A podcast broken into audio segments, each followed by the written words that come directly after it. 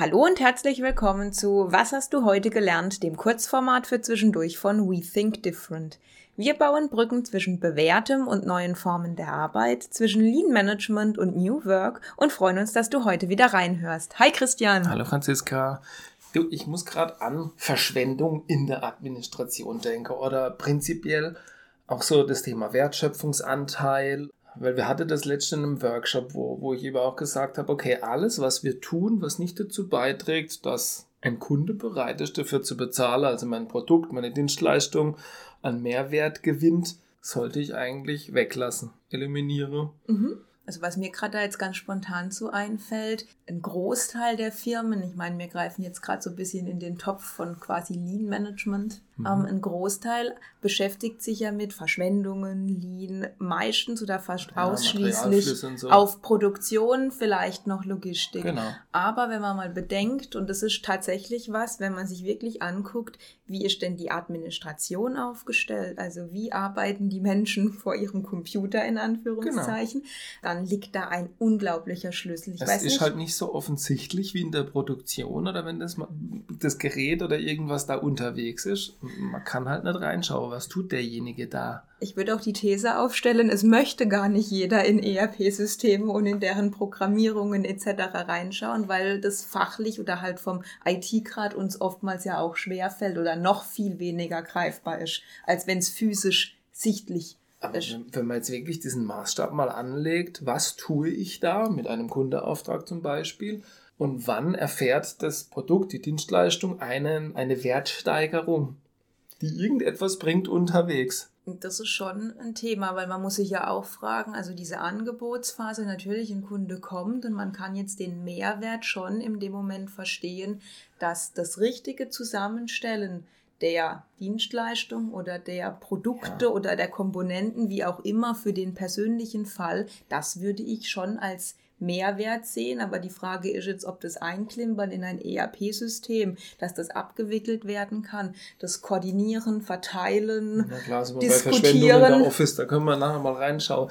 Mir, mir ist auch diese Fraunhofer-Studie wieder in die okay. Finger gefallen mhm. für so Sonder- und Kleinserienfertiger. Und erstens würde es mich interessieren, wie die das gemessen haben. Zweitens haben die so ein paar Zahlen haben wir da, nehmen wir da immer raus. Ne? Und das eine ist zum Beispiel, 90 bis 95 Prozent der Zeit sind Liegezeiten. Also wenn so ein Auftrag durchläuft. Und der schläft lang. Also man ist immer unterwegs, man braucht es ganz dringend, man hat es furchtbar eilig, also auch in der Produktion und, und, und Logistik und tralala, es war immer fürchterlich dringend.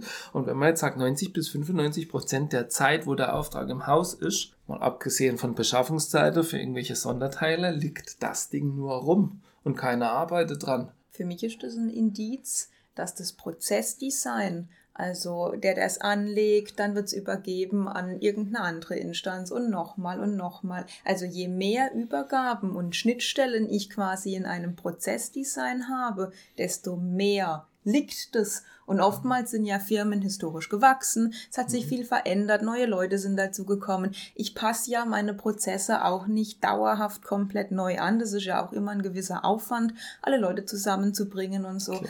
Aber je mehr Schnittstellen ich habe, desto mehr Liegezeitanteile habe ich, weil die Leute warten ja nicht, so. dass der Auftrag vom Vorgänger jetzt direkt zu mir kommt, dass ich weitermache. So, jetzt haben wir noch eine andere. 50 bis 80 Prozent der Aufträge haben Terminverzug. Da wird der ein oder andere jetzt grinsen und sagen, hm, ja, ja ich kenne mich. Oder, oder nicht grinsen und, und, und, und zusammenzucken und sage, ja, ich kenn's. Aber die Frage ist, was ist da los? Habe ich einen Prozess nicht im Griff? Verspreche ich was, das ich nicht halten kann?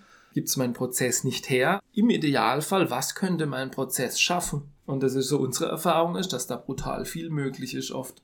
Ein Thema, weil du jetzt gerade auch ansprichst, was unsere Erfahrung ist, fällt mir jetzt ein bei dem Thema auch mit Terminverzug. Ein ganz entscheidendes Prinzip, würde ich das Thema Frontloading sehen, und zwar das Thema Umgang mit Informationen. Also viele Firmen beobachten wir immer wieder, die haben das Bedürfnis, wenn der Auftrag grob geklärt ist, oh, lass uns schon mal anfangen, wir können es ja schon mal angucken, wir können schon mal was machen, wir wollen ja kundenorientiert sein, so bisschen Aktionismus-like, aber es fehlen halt noch Angaben oder es ist noch nicht alles da, um wirklich zu wissen, wie machen wir es denn jetzt. Oder oftmals wird erst gegen Aber es Ende. sich noch was? Ja, oder es wird erst am Ende, dass alle Infos da sind. Das ist schon ein Problem. Also ich sag mal, je mehr Informationen ich am Anfang gebündelt abfragen kann, desto besser ist das natürlich ähm, für meinen Prozess, weil dann muss ich weniger dran fassen und habe auch schlussendlich weniger Aufwände und auch ein Teil davon mit Terminverzug geht da mit rein. Das ist das Thema Frontloading und Zehnerregel. Also Ja. am Anfang ist der Telefongespräch mit dem Kunde eine Rückfrage, die ich in 30 Sekunden geklärt habe mit Smalltalk. Und am Ende schicke ich einen Servicetechniker mit einem Ersatzteil in den Flieger um die halbe Welt, der es vor Ort tauscht und dann muss noch einer eine Softwareanpassung machen, la la la. Also dieses mit jedem Schritt in der Kette, wo eine Änderung oder ein, ein Sachverhalt ungeklärt ist und es fällt hinterher auf, dass es nicht passt, verzehnfache sich die Kosten, sagt man. Und du hast auch eine verlängerte ähm, Durchlaufzeit, weil du ja dann die ganzen Klärungsschleifen, die die Kosten verursachen, mit hast. Also Aber das passt auch so ein bisschen, 40 bis 80 Prozent der Aufträge sind ungeklärt. Das, das spielt da eigentlich mit rein. Also klär es am Anfang, steck die Aufwände rein. Klar gibt es Projekte, wo sich manches erst unterwegs klärt, aber ah, wie soll ich Ihnen sagen, es gibt so ein paar Meilensteine, wo es einfach klar sein muss, sonst macht es keinen Sinn, weiterzumachen. Nee, du fängst was an und dann kannst du nicht mehr weitermachen, dann legst du es zurück. Wenn es dann wieder kommt, musst du dich eh wieder reinarbeiten. Also Ja. Thema geistiges Rüsten, auch schwierig. Also klar ist in der Reihenform nicht immer überall möglich, aber klar zu definieren, an welcher Stelle welche Infos gebraucht werden und dass die auch alle da sind, um sie dann sauber dem Nächsten zu geben. Das ist schon ein wichtiger Punkt. Ich würde es als, also Q-Gates, Quality Mhm. Gates beschreiben, dass das schon eine gewisse Qualität hat, was ich weitergebe und dass ich auch das Bewusstsein habe, was muss ich leisten, liefern, also Was welche braucht der Themen in der Kette, braucht. dass er arbeiten kann, ja. Genauso aber auch, und da sind wir dann bei dem Thema Fehler oder Umgang mit Fehlern, wenn ich etwas bekomme, was vielleicht jetzt nicht so gut an der Qualität ist, dass ich nicht zurück äh, und sage, oh, was hast du mir da Blödes gegeben, sondern sagen, du, da fehlt was, hast ja. Oder irgendwie. irgendetwas annehme und weitermach, sondern es kläre, dann bleibt es liegen, bis es geklärt ist. Doch der Ton macht da auch oft die Musik. Also das natürlich. Thema, wie gehe ich damit um? Pranger ich jemand an und sage, boah, schon wieder habt ihr einen blöden Fehler gemacht? Oder gehe ich einfach hin und sage, du, das und das Thema, mir ist das wichtig, das ist mir nicht klar, können wir nochmal miteinander drüber gucken. Haltungsthema ist schon ein Punkt, ja. Jetzt habe ich der letzte Punkt aus der Fraunhofer, den wir da so ein bisschen auf dem Schirm haben. Immer 60 bis 80 Prozent der Durchlaufzeit ist in indirekten Bereichen. Und jetzt haben wir eben gesagt, man schaut immer Produktion und Logistik an. So, 60 bis 80 Prozent der Durchlaufzeit ist aber in indirekte Bereiche und da schaut man in der Regel nie drauf. Da meiden Firmen gerne drauf zu gucken, weil es für sie halt schwer es greifbar ist halt ist. auch tatsächlich echt Ja. schwierig. Ja. So, aber es, es gibt so generell ein paar Verschwendungsarten, auf die man achten kann, bevor man tatsächlich tief in, in Prozesse einsteigt. Also vielleicht ist das so zweistufig, wenn ich so drüber nachdenke. Das eine sind allgemeingültige Verschwendungsarten, die können wir gleich mal runterleiern einfach. Und das andere ist etwas, wo ich sage, okay, jetzt kann man tiefer rein und man macht vielleicht wirklich mal eine Wertstromanalyse und sagt, hey, wer macht denn was? Wie oft übergeben wir denn irgendwelche Papiere und so weiter? Ah, mir gefällt es gut mit dieser Zweistufung, weil das Augenmerk eines jeden Menschen darauf zu schulen, was ist denn überhaupt eine Verschwendung? Ich gehe sie einfach mal durch. Wir haben das Thema Warten. Also immer, wenn ich irgendwo stehe und es nicht so vorangeht, wie ich mir das wünsche, ist das ein Indiz für eine Verschwendung. Der Kunde zahlt nicht, dass ich da hock und wart und nichts mache. So, und das kann eine Wartezeit vom System sein, weil es langsam ist, weil es nicht funktioniert, weil es irgendeine komische Serverstruktur ist oder sowas. Das kann aber auch eine Entscheidung sein. Also wenn ich einen Chef habe, der meint, er muss alles, alle Entscheidungen auf sich zentralisieren und er macht sich selbst zum unersetzlichen Flaschehals, dann ist das auch eine Wartezeit, die durch diese Struktur bedingt ist. Absolut. Wir haben das Thema Transport. Ich sage mal klar, in der Produktion sind es oftmals Teile.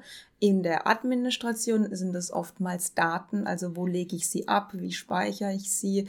Wer kann wo wie drauf zugreifen? Also gerade so dieses Thema Dokumentenmanagement spielt da eine starke Rolle, Genau. was auch in den Punkt geht mit hohen Beständen. Also hohe Bestände, auch eine Verschwendungsart. Habe ich ein Ablagekörbchen auf meinem Schreibtisch, wo 100.000 Papierzettel drin liegen oder auch, ich sag mal, Gruppenlaufwerke neigen auch dazu, ähm, sehr viele spannende Themen zu beherbergen und nicht wirklich eine gute Struktur zu haben. Also auch das sind Themen, wo du teilweise viel suchen musst, nichts mehr findest, dich nicht wohlfühlst gibt es immer wieder, kann man definitiv mal drauf gucken. Okay, nächste Verschwendungsart, unnötige Prozesse. Unnötige oder overengineerte Prozesse. Wenn ich es noch viel, viel, viel genauer nehmen möchte, als es eigentlich ist. Wenn ich ein Formblatt mache, das Informationen abfragt, die eigentlich gerade wurscht sind in dem Moment, dann ist das auch eine Verschwendung. Also da ist manches Mal weniger mehr. Absolut. Wir haben auch das Thema Bewegungen oder Wege. Also ist jetzt die Frage, wenn das Gebäude einen Drucker hat und ich durch fünf Stockwerke muss, ähm, auch nicht wirklich gut. Beziehungsweise wenn ich zig Wege in der Kommunikation habe, bis mich etwas erreicht. Das kann sowohl auf dem Postweg sein als auch in der digitalen Welt. Also das sind Dinge, so schnell wie möglich sollte es zu mir kommen, ohne große Umwege. Genau. Weitergabe von Fehler ist einer der größten Hebel. Also das, was du eben gesagt hast. Ich habe Q-Gates, ich habe ganz klar eine Erwartungshaltung an meinen Vorgeschalteten und der nach mir darf auch erwarten, dass er alles bekommt, was er braucht zum Arbeiten, dass es durch die Kette weitergeht. Ja. Ja, wir haben dann noch das Thema, es kommt aus dem Produktionsbereich, nennt sich Überproduktion, ist für den administrativen Bereich eher dazu, dahingehend zu verstehen, dass ich etwas tue, was ich gerade nicht brauche. Also wenn ich zum Beispiel Zeichnungen machen muss für irgendein Produkt und ich halt sage, ha komm, ich mache jetzt noch die und die und die mit, aber da gibt's gerade gar keinen Bedarf hinter und ich habe zig andere, wo eigentlich der Bedarf da wäre und ich mache mehr und der Kunde nimmt es in dem Moment vielleicht gar nicht ab, dann ist das auch immer so eine Geschichte für sich, wo ich halt die anderen, die warten, lähme und eben diesen Fluss hindere. Genau. Und die letzte, so, das ist dann so die, die Bonusverschwendungsart und die eigentlich schlimmste. Ich frage die Leute, die direkt im Prozess beteiligt sind, frage ich nicht nach ihrer Meinung, nach ihrem Wissen. Die wissen ganz, ganz genau, was lange geht, wo es lang braucht, wo es abstürzt, wo, äh, wo irgendetwas nicht funktioniert, wo die Formatierung nicht passt für den Drucker. Die viele, viele, viele Dinge, die täglich ärgern oder Schwierigkeiten machen, das wissen die Mitarbeiter ganz genau. Und wenn ich die dann nicht frage, dann verschenke ich eben nicht nur diese viele kleine Optimierungsmöglichkeiten, sondern auch, dass die Bock drauf habe, sich einzubringen. Und dann wird es ganz schwierig, ja. Und dann wird es auch blöd. Und ich denke, genau das ist auch der Punkt, wo dieser kontinuierliche Verbesserungsprozess ansetzt. Also wo es auch wichtig ist, dass du gemeinsam den, den Menschen die Möglichkeit gibst, dass sie Dinge sagen können, dass sie an Verbesserungen arbeiten es können. Es ist ihr Bereich, es ist ihr Prozess, sie, es ist, sie sind Teil des gesamten Unternehmens. Am Ende steht ein Kunde, den alle zufrieden zufrieden und glücklich haben möchte. Und da gibt es ganz sicher immer Dinge, die man verbessern kann oder sich da noch mehr am Kunde zuwenden kann. Ja, wenn auch du dich auf die Suche machen möchtest nach Potenziale, Möglichkeiten, Chance, äh, nach, nach dem perfekten Prozess strebst, auch in der Administration oder vielleicht vor, vor allem in der Administration, dann melde dich einfach bei uns. Du findest uns unter www.we-think-different.de. Wir hoffen, es hat dir wieder gefallen. Hör doch einfach wieder rein. Bis bald.